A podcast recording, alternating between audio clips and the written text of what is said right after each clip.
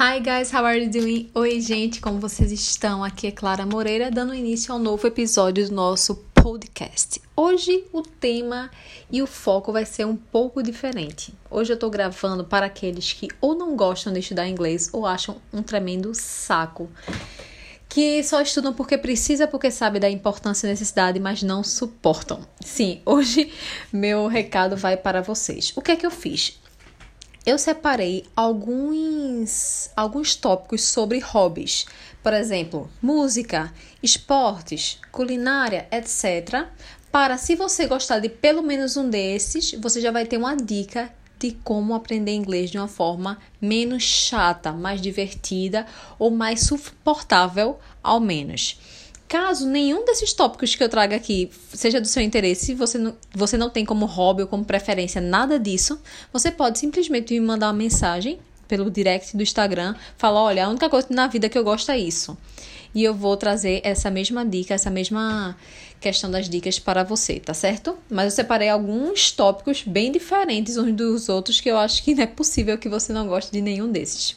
Então, qual foram os que eu separei? Separei música, esportes, culinária, filmes e séries, videogame, vídeos no YouTube, humor, viagens. Certo? Então, começando por música, qual é a minha dica?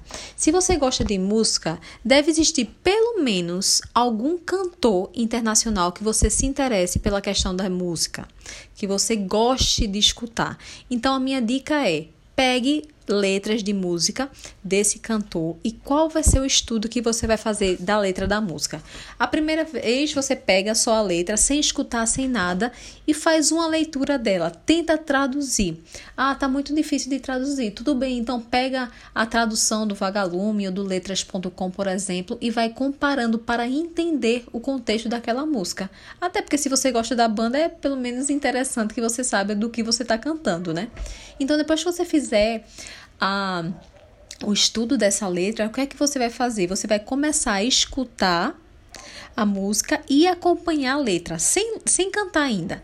Escuta e acompanha a letra, até você ver que está realmente fazendo sentido a letra daquela música. Você está escutando e você está conseguindo acompanhar com os olhos. Beleza, já está suficiente, está acompanhando direitinho. Aí você começa a cantar, escutando cantando e olhando a letra ao mesmo tempo. Você vai fazer isso também até sentir satisfeito. Ah, tô conseguindo acompanhar direitinho, tá ótimo. De, próximo passo, depois que você memorizar aquela letra, de tanto que você está lendo e olhando ao mesmo tempo, você vai começar a cantar. Cantar no chuveiro, cantar indo para o trabalho, cantar enquanto está indo para academia.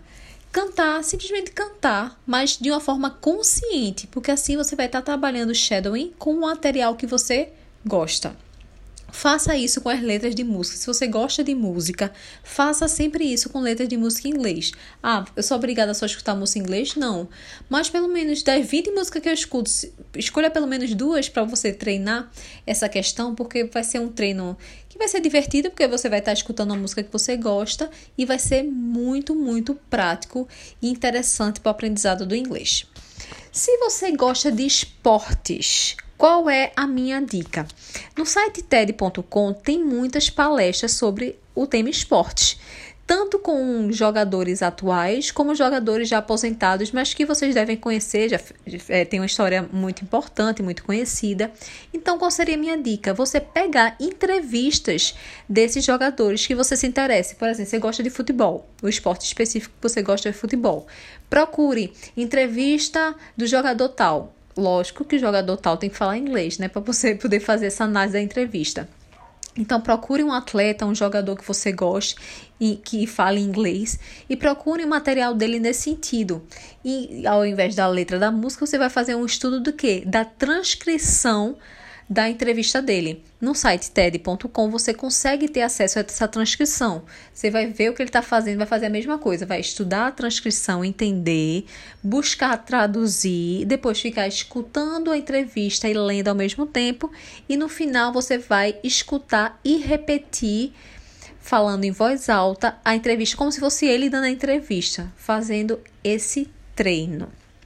Não encontrou nada no TED.com? YouTube. O YouTube tem uma extensão. Vocês podem ir lá no meu Instagram que eu mostro como baixa essa extensão, ou no meu canal do YouTube, que você consegue ter acesso à transcrição do vídeo que está assistindo. Então procure vídeos sobre esporte, sobre jogadores que falam inglês, ou no YouTube, ou no TED.com. Outro Outro tópico, você pode, pode ser um hobby seu, culinária. Você gosta de cozinhar? Você gosta do tema? Você pode de, é, fazer duas coisas. Você pode tanto pegar receitas em inglês, receitas fáceis, e começar a falar em voz alta. Por exemplo, tablespoon é colher de sopa. Então você vai e começa a ler, falar em voz alta e a fazer a receita. Então você vai estar tá fazendo algo que você gosta no idioma. Você pode, por exemplo, colocar um reality show sobre cozinha. Tem muitos sobre, tanto sobre doces como comida é, feita aquele bake off. Tem o Masterchef e tem os dos Estados Unidos e de outros países que falam inglês. Então você pode pegar esses reality shows para ir praticando também. Você pode fazer receitas, pode ver vídeos no YouTube de pessoas ensinando a fazer receitas e assim você vai estar tá praticando o inglês e ao mesmo tempo fazendo algo que você gosta, que você se interesse. Outro tema, filmes e séries. Filmes e séries é o que mais tem gente ensinando a como aprender inglês com filmes e séries. Que o que eu acho, né, na minha opinião, que é o mais útil e prático e eficaz é você pegar só um episódio de uma série, um trecho um trecho pequeno de até 1 minuto e 30 da série e começar a fazer esse estudo. Pega a transcrição ou pela Netflix, tem uma extensão também na Netflix, você consegue a transcrição daquele episódio da série. Ou o episódio da série que esteja no, no YouTube, você consegue também a transcrição. Ou então, simplesmente no na internet você bota trans, é, transcrição, primeiro episódio Friends, por exemplo, aparece. Então você vai fazer o estudo do mesmo jeito que foi com a letra da música ou com a entrevista de, de um jogador, fazer o estudo daquela, daquela transcrição, escutar e ler ao mesmo tempo e depois só ficar escutando e repetindo em voz alta ao mesmo tempo. Muito fácil, muito tranquilo aprender com filmes e séries, tá? Outro tema, videogame. Eu sei que existem muitos tutoriais no YouTube de pessoas jogando ao vivo. Aquele jogo que você gosta tanto de videogame. Você vai fazer o que? Vai procurar pessoas que falem sobre o jogo, façam esses tutoriais né, de jogar online ao vivo em inglês.